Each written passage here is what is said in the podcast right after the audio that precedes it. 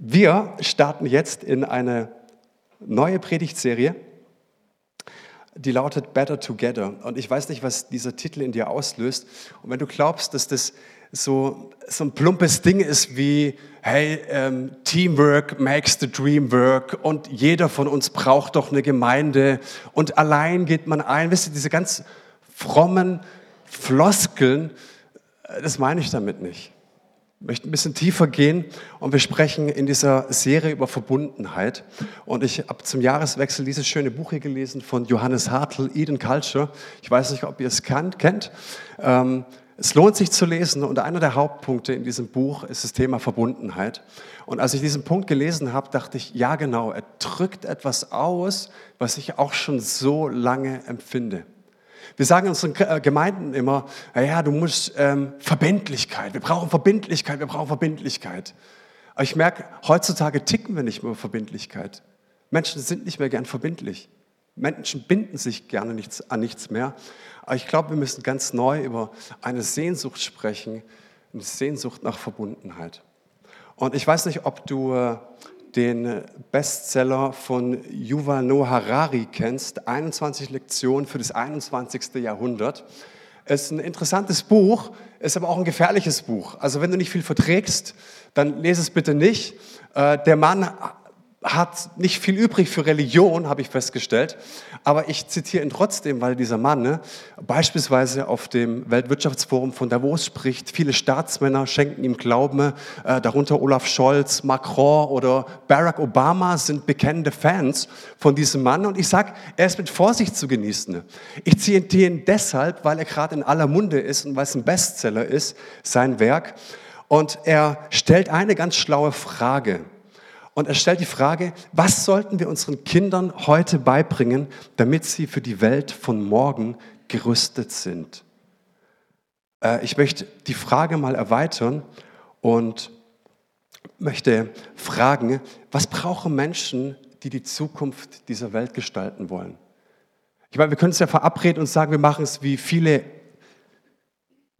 enge Frömmigkeiten die sagen, ach du, weißt was, der Herr kommt jetzt sowieso bald wieder, lohnt sich überhaupt nichts, Zukunft brauchen wir nicht mehr. Wir sperren uns in den Keller ein, der Herr kommt sowieso bald wieder. Wir sind da draußen, die Frommen, die Erretteten, da draußen gehen alle verloren. Aber was erzähle ich meinen Kindern? Was sage ich meinen Kindern, die vielleicht auch noch ein bisschen gestalten wollen? Und ich hoffe, du bist mit mir, wenn du es auch ein bisschen gestalten willst. Also was brauchen Menschen in der Welt von morgen, in deren Konstante die Veränderung ist? Das, was hundertprozentig sicher ist, und da muss ich nicht Harari lesen, ne? die einzige Konstante, die in dieser Zeit gilt, ist die Veränderung. Alles verändert sich. Ich weiß nicht, ob du das mit nach, mitbekommen hast. Äh, wir hatten Corona und jetzt haben wir den Krieg und irgendwie in einer ziemlich schnellen Zeit. Und Harari sagt, hey, wenn du in China im Jahr 1021 aufgewachsen bist oder 23, dann hast du was in der Schule gelernt, und das Erlernte, das hat dir wahrscheinlich im Jahr 1050 auch noch was gebracht. Heute stellt er es in Zweifel und er sagt, ist das, was wir in unseren Schulen im Jahr 2023 lernen, tatsächlich noch relevant für das Jahr 2050? Ich meine, schau mal, äh, unsere Algorithmen, die lernen beständig jedes Mal, wenn du auf dein Handy tippst. Google propagiert, dass sie in 20 Jahren dein Bewusstsein vollständig rekonstruiert haben. Das heißt, Google weiß mehr über dich da drinnen als du selbst. Hey, haben wir im Jahr 2050 noch eine Demokratie? Angesichts dessen, dass ein schlafender Riese wie Chinesen gerade aufwachen, dass die arabische Welt gerade enorm kommt. Was ist mit dem Wissen unserer Künste, äh, Kinder? Was ist mit künstlicher Intelligenz? Was ist mit Geschlechterrollen? Äh, ich, ich traue mich das einfach mal zu sagen, dass bei Männern und Weiblein halt einfach Kinder entstehen und ich getraue mich einfach auch mal zu sagen, dass heute so viele verwirrte Menschen nicht mehr ihre Identität kennen, ihre Geschlechterrollen kennen. Und wie ist es im Jahr 2050? Wird es dann besser sein, wenn ein Großteil unserer Gesellschaft nicht mehr weiß, ob sie Männlein oder Weiblein sein wollen? Und die Aufgabe ist nicht, die Zukunft düster zu malen. Die Frage ist, was brauchen wir, was müssen unsere Kinder heute beibringen, dass sie Zukunftsgestalter sind in so einer Welt. Und Harari sagt, und das finde ich genial, dieser große Denker, auf den so viele Menschen hören, Wir brauchen die Kompetenz der inneren Resilienz und große Reserven an emotionaler Ausgeglichenheit. Es ist einfach dieser Blick nach innen und das habe ich zum Anlass genommen zu sagen, ich setze jetzt noch einen drauf auf unsere Predigtreihe pure Präsenz und ich möchte gerne mit euch über Verbundenheit sprechen. Und möchte euch ein kurzes Beispiel geben. Im Jahr 2006 äh, bin ich in meinen Keller gegangen und habe etwas gefunden, ne? nämlich ähm,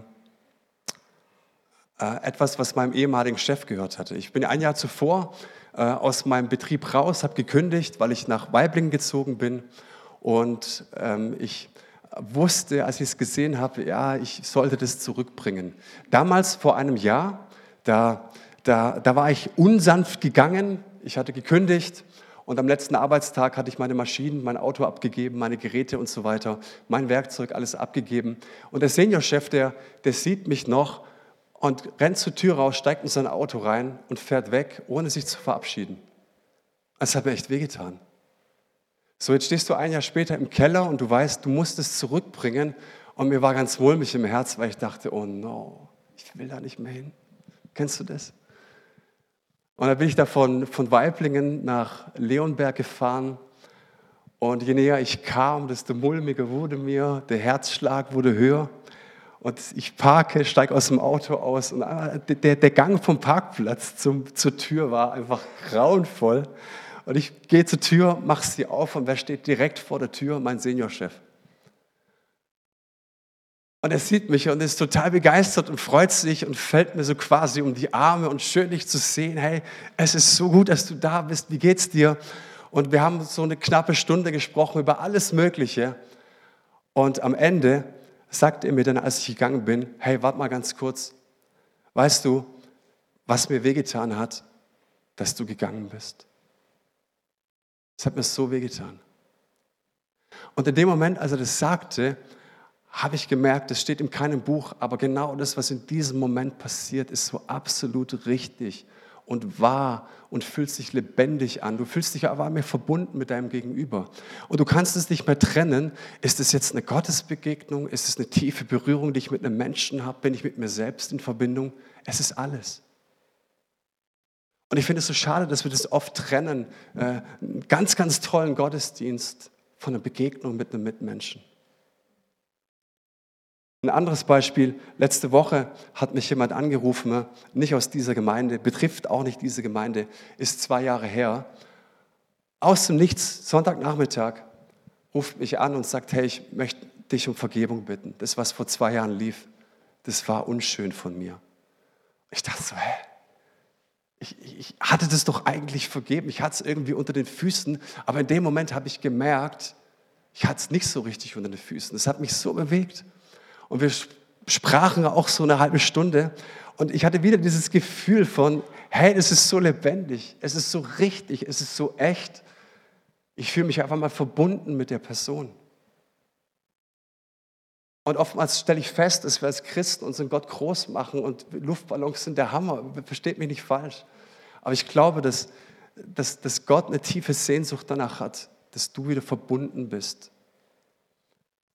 Die Geburt unserer großen Tochter, wenn du schon länger ins Gospelhaus gehst, dann hast du die Geschichte schon 20 Mal gehört, ist mir sowas von egal. Ich erzähle sie wieder und wieder und wieder. Als unsere erste Tochter geboren wurde, musste meine Frau kurz danach in den OP.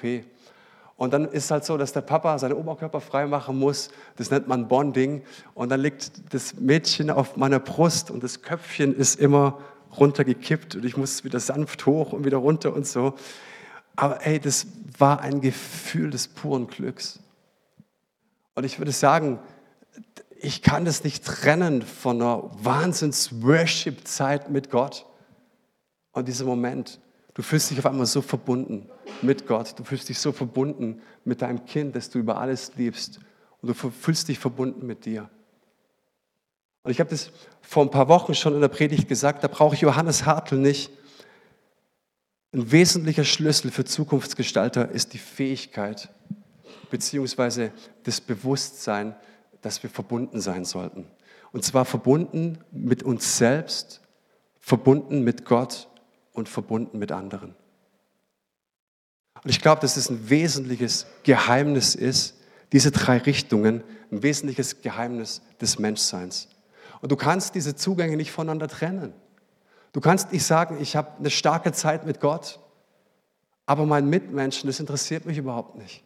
Mein Bruder hat, glaube ich, letzte Woche ein bisschen in diesem Sinne gesprochen. Und ich habe auch festgestellt, dass wir meistens das Gegenteil erleben, dass wir eben nicht verbunden sind miteinander. Jetzt kommt vielleicht dein Einwand und du sagst, ich bin halt nicht der Kuscheltyp. Ich war das nie. Dieses Verbunden, dieses Aneinanderklucken und so, hey, das, das bin ich einfach nicht. Und dann sage ich dir, ich bin es auch nicht. Absolut nicht. Meine Frau, die hat, in, bevor wir geheiratet haben, in einer Mädels-WG gewohnt. Und die hat eine Zimmernachbarin gehabt, die hat die immer so Post-its an der Tür hinterlassen mit einer kleinen Nachricht, ich war einkaufen und dann immer dieses HDL, hab dich lieb. Uh, so. Oder HDGAL, hab dich ganz arg lieb. Oder DDGGGF, drück dich ganz, ganz fest. Alter, ich krieg da echt körperlich, uh, ich bin es einfach nicht. Aber Fakt ist doch auch, mal angenommen, du schneidest dich am Daumen. Was passiert dann? Du blutest. Mal angenommen, du schneidest dich am kleinen Zeh, trittst in irgendwas rein, schneidest dich an der Schulter oder wie auch immer. Es fängt an zu bluten und es zeigt, dass dir jede Körperstelle mit etwas verbunden ist, nämlich mit dem Herzen. Und hey, ist eine ganz, ganz schlechte Nachricht, wenn du irgendwo nicht mehr blutest an irgendeiner Stelle. Aber es zeigt, du bist verbunden. Und es zeigt auch, dass Paulus zum Beispiel im ersten Korintherbrief genau dieses Bild verwendet und sagt, hey, ganz ehrlich, bist du damit in Berührung, dass dein Kopf nicht sagen kann, ich brauche die Hand nicht mehr. Also ich bin ganz bei dir. Das ist immer nur verbunden und verbunden und verbunden. Ne? Und trotzdem also ich glaube, dass wir der Verbundenheit etwas gegenüberstellen müssen. Wir brauchen etwas, wenn wir über Verbundenheit sprechen, nämlich wir brauchen auch die Autonomie. Autonomie kommt von Autos, kommt von selbst. Wir brauchen auch dieses Bewusstsein, dass es uns selbst gibt. Das ist ein ganz, ganz wichtiger Punkt. Ich brauche auch die Freiheit, mich immer wieder zu lösen. Und ich habe das für mich mal so formuliert, mal angenommen, du wächst in einem kleinen Dorf auf und du kommst aus diesem Dorf nie raus, dein Leben lang nicht. Und du bist vielleicht 42, 43, äh, sorry für die, die in Zangen wohnen, aber es ist für mich einfach so dieses Exemplarische. Ähm, oder Erbvenhausen oder so. Jetzt überleg mal, du kommst da einfach nicht raus dein Leben lang. Dann bekommst du irgendwann mal eine ganz, ganz große Sehnsucht nach der Weite. Das nennen wir Fernweh. Entschuldigung. Also ich muss da raus. Auf der anderen Seite, wenn du aus Zang kommst und ein Geschäftsmann oder Geschäftsfrau bist und ein Leben lang nur auf den großen Flughäfen der Welt zu Gast bist, in den großen Metropolen, dann bekommst du irgendwann mal dieses Heimweh und bekommst diese Sehnsucht nach deinem kleinen Zang, nach der kleinen Bäckerei, die es dort gibt. Du hast dieses Gefühl von Verbundenheit. Und Hirnforscher haben herausgefunden, ne, dass ähm, wenn das Hirnareal aktiviert ist bei bei Fernweh und bei Heimweh ist genau das aktiviert, wenn du Schmerz empfindest. Jetzt gehen irgendwie alle. Sage ich irgendwas falsch? Oder?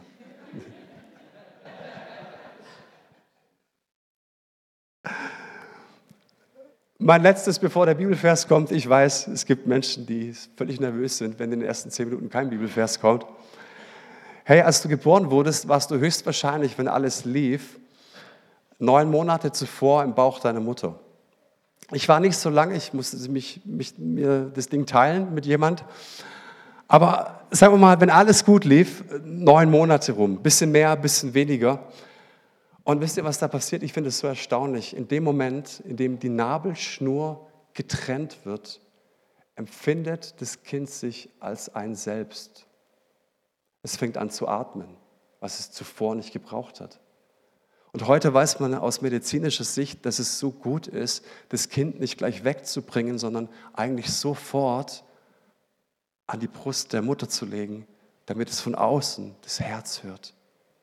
Das, was zuvor neun Monate lang andauernd da war, wie selbstverständlich, braucht das Kind jetzt zu wissen, ich will nur den Herzschlag hören und es ist alles gut. Und was dann passiert ist, wenn alles gut läuft, dass das Kind andockt an der Brust. Es braucht es, aufeinander bezogen sein. Und jetzt müssten wir da oben äh, in den Mutter-Kind-Raum gehen, weil äh, wie ist es, ihr lieben Mamas? Ist es nicht so, dass in den folgenden Wochen und Monaten sich eine so starke Bindung aufbaut? Dieses Bezogensein. Wir merken, da ist die Sehnsucht der Mama nach ihrem Kind und wir merken, da ist die Sehnsucht des Kindes nach seiner Mama. Und jetzt sagst du vielleicht, ja, ich bin halt nicht einfach so ein Geklüngeltyp und so weiter. Aber ich sag dir was, wir tragen alle die Sehnsucht nach Verbundenheit in unserem Herzen. Hirnforscher haben herausgefunden, pass mal auf, wenn Menschen Pornos konsumieren, ist genau dasselbe Areal im Hirn aktiviert, wie wenn die Mutter den Säugling anlegt zum Stillen. Du sagst, du bist vielleicht nicht dieser Verbundenheitstyp, dann frage ich dich, wo oder wie stillst du die Sehnsucht nach Verbundenheit? Was schenkt mir Verbundenheit? Berührung. Das ist der erste Punkt.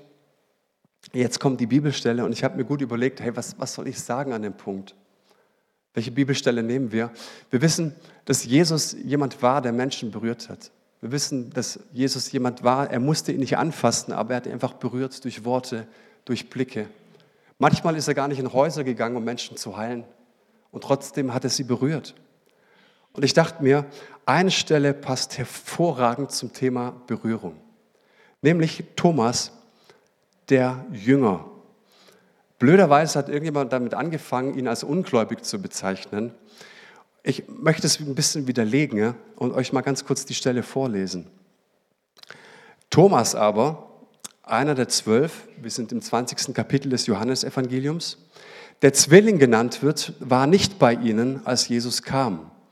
Da sagten die anderen Jünger zu ihm, wir haben den Herrn gesehen. Er aber sprach zu ihnen, wenn ich nicht in seinen Händen die Nägelmale sehe und lege meinen Finger in die Nägelmale und lege meine Hand in seine Seite, kann ich's nicht glauben. Und nach acht Tagen waren seine Jünger abermals drinnen und Thomas war bei ihnen. Kommt Jesus, als die Türen verschlossen waren und tritt mitten unter sie und spricht, Friede sei mit euch.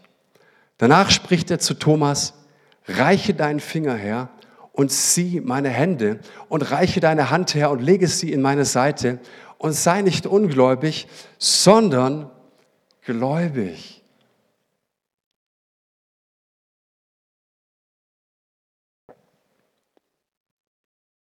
Mal angenommen, du bist in äh, Italien oder im Süden, wo auch immer, in einem schönen Bergdorf, machst Urlaub mit deinen Kids und du betrittst einen Porzellanladen. Und das Porzellan ist richtig teuer, aber so unglaublich attraktiv für die Kinder. Gibt es auch schöne Kinderfiguren und überall steht dran, bitte nicht berühren. Ihr lieben Mamas und Papas, wie geht's euch da? Der Puls schnellt in die Höhe. Du kannst es da drin nicht lange aushalten. Warum? Weil du weißt, ständig steht irgendjemand in Gefahr, verletzt zu werden, beziehungsweise etwas in Gefahr, zu Bruch zu gehen. Und ich habe mir die Frage gestellt, kann dieses Bild nicht auch für Gemeinde stehen? Dass wir viele wertvolle Menschen hier haben, auf denen aber wirklich steht, bitte nicht berühren? Kann es sein, dass es auch für unsere Ehen steht?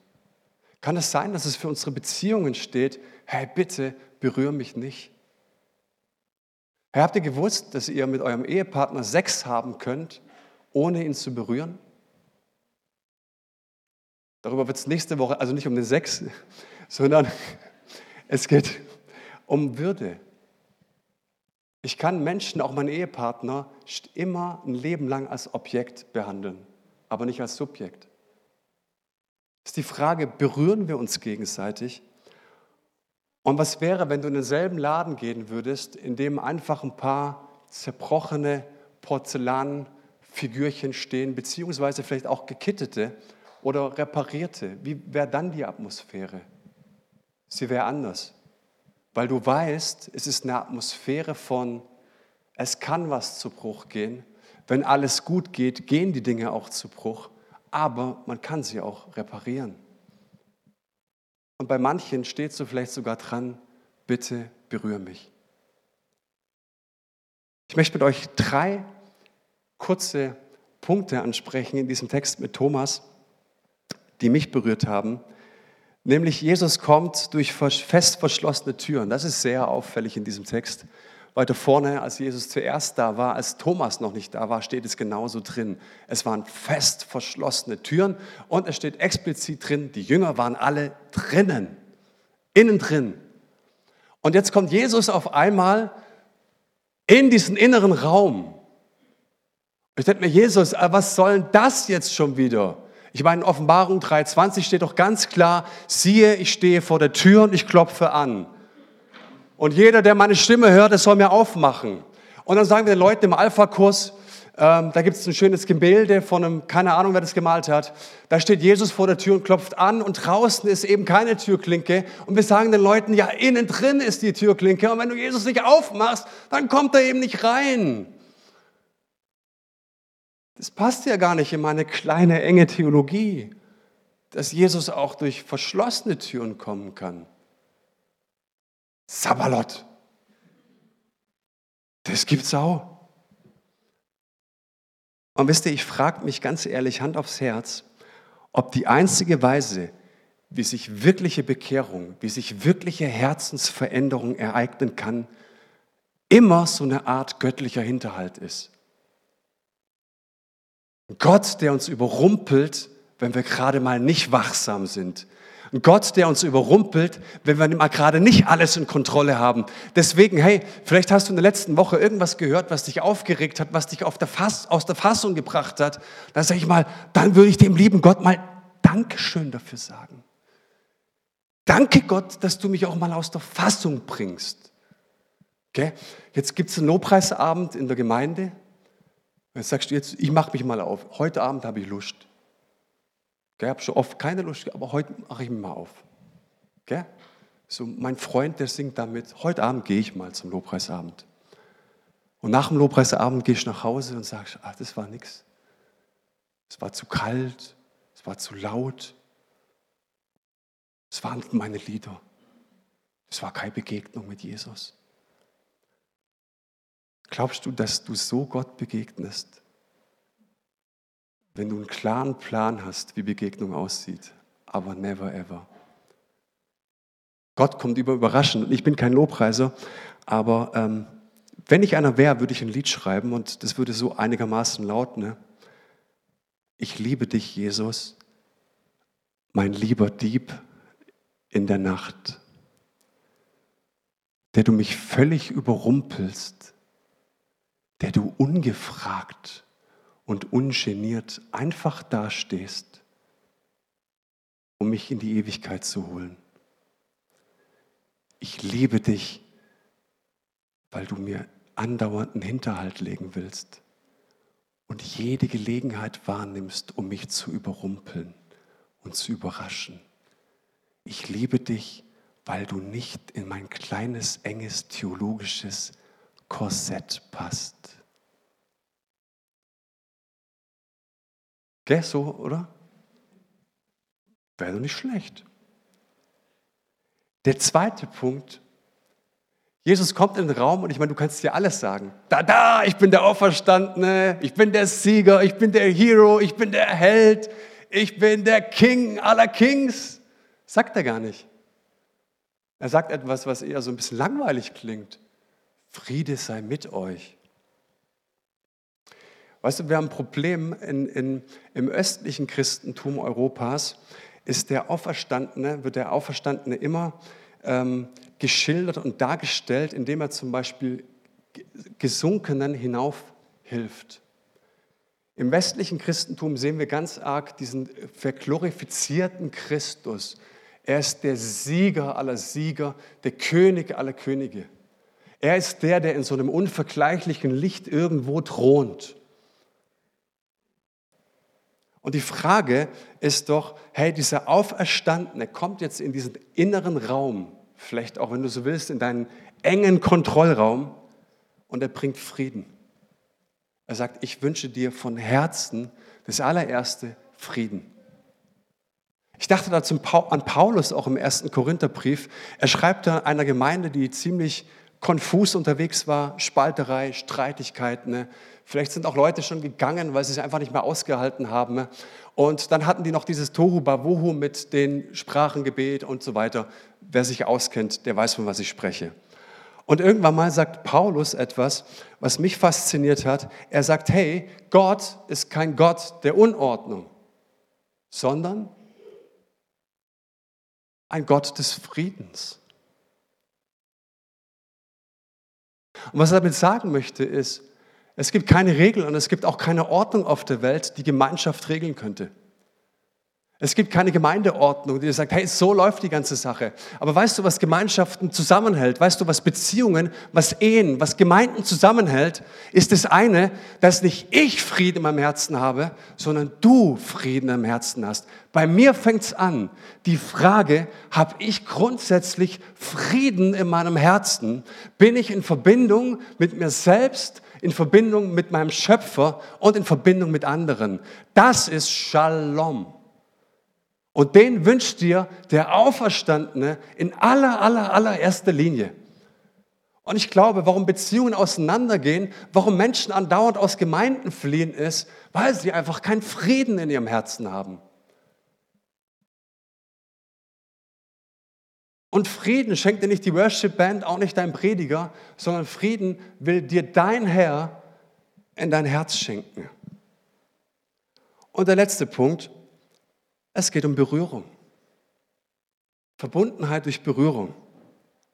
Und Thomas sagt, hey, wenn ich nicht in seinen Händen die Nägelmale sehe und lege meinen Finger in die Nägelmale und lege meine Hand in seine Seite, kann ich es nicht glauben. Was für ein Typ, oder? Warum sagen wir, dass er ungläubig ist? Hast du schon mal Gedanken darüber gemacht, dass es einen Unterschied gibt zwischen ich glaube an Jesus und ich liebe Jesus?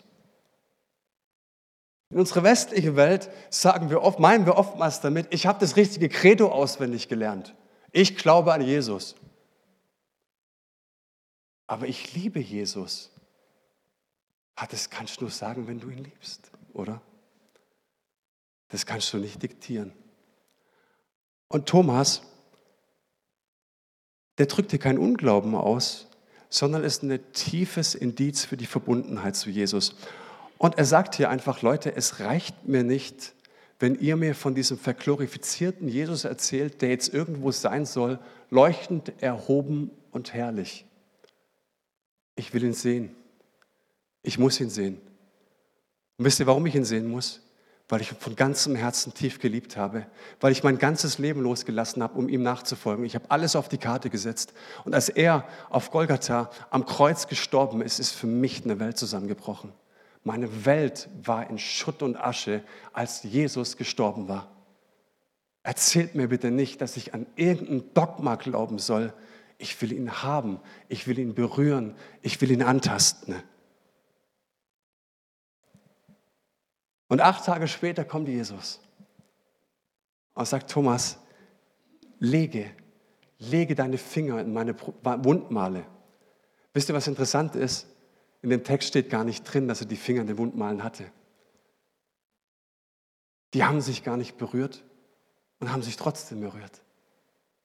Jetzt steht er auf einmal da.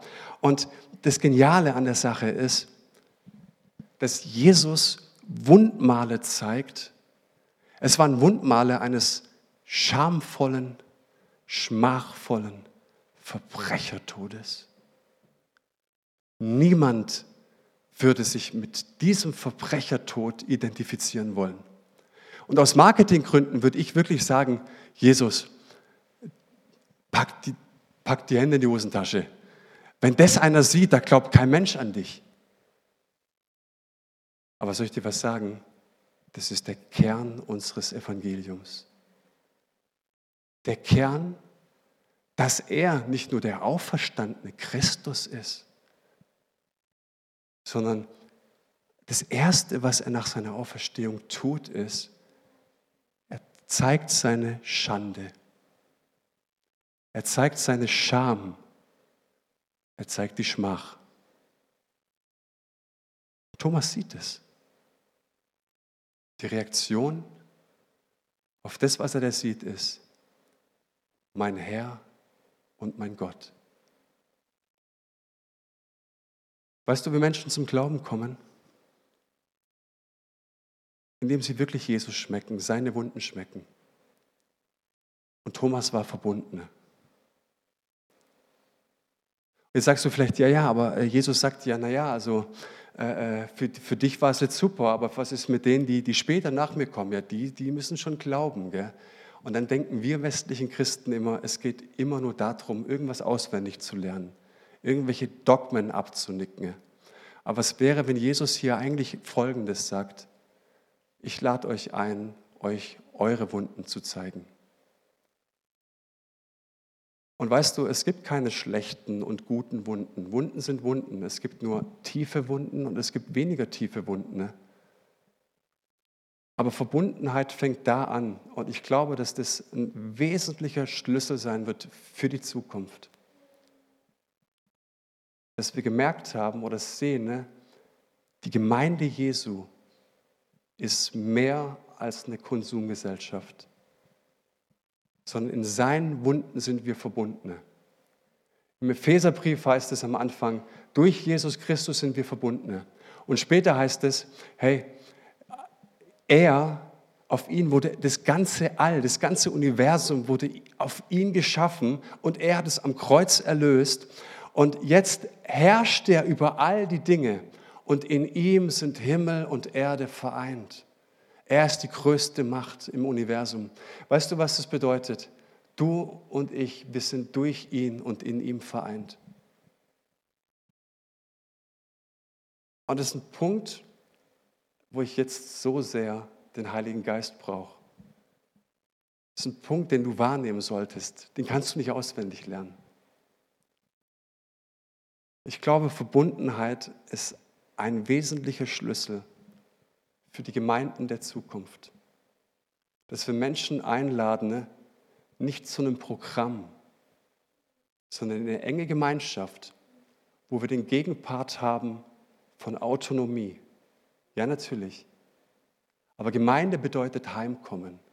Gemeinde bedeutet meine Sehnsucht nach Muttermilch gestillt zu bekommen. Meine Sehnsucht nach Nähe gestillt zu bekommen. Und ich lade dich in dieser Woche auch ein, dir Gedanken zu machen, wo du deine Sehnsucht stillst nach Verbundenheit.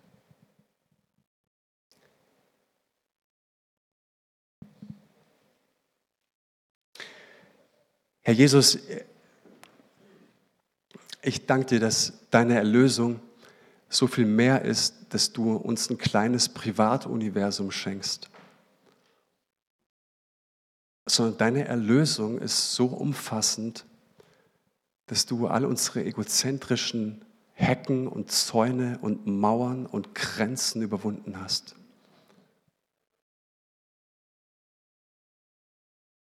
Und ich bitte dich von ganzem Herzen, dass du zu uns sprichst.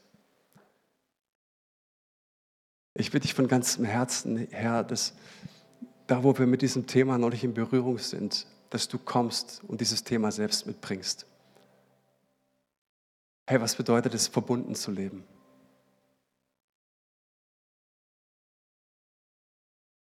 Und danke, dass du mit uns so gern ins Gespräch kommst.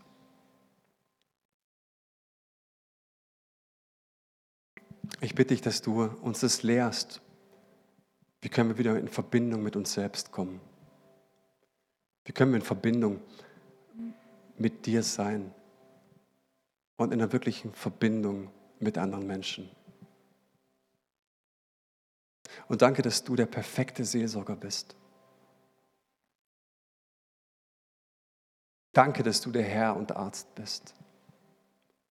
Danke, dass du Heilung schenkst, auch in unserer Stadt über vielen Christen, die alleine, die isoliert sind, die gebrochenen Herzen sind die sich nicht einlassen können, nicht einlassen wollen auf Verbundenheit. Danke, Jesus, dass du uns einen Weg gezeigt hast am Kreuz, Jesus, auf dich hin.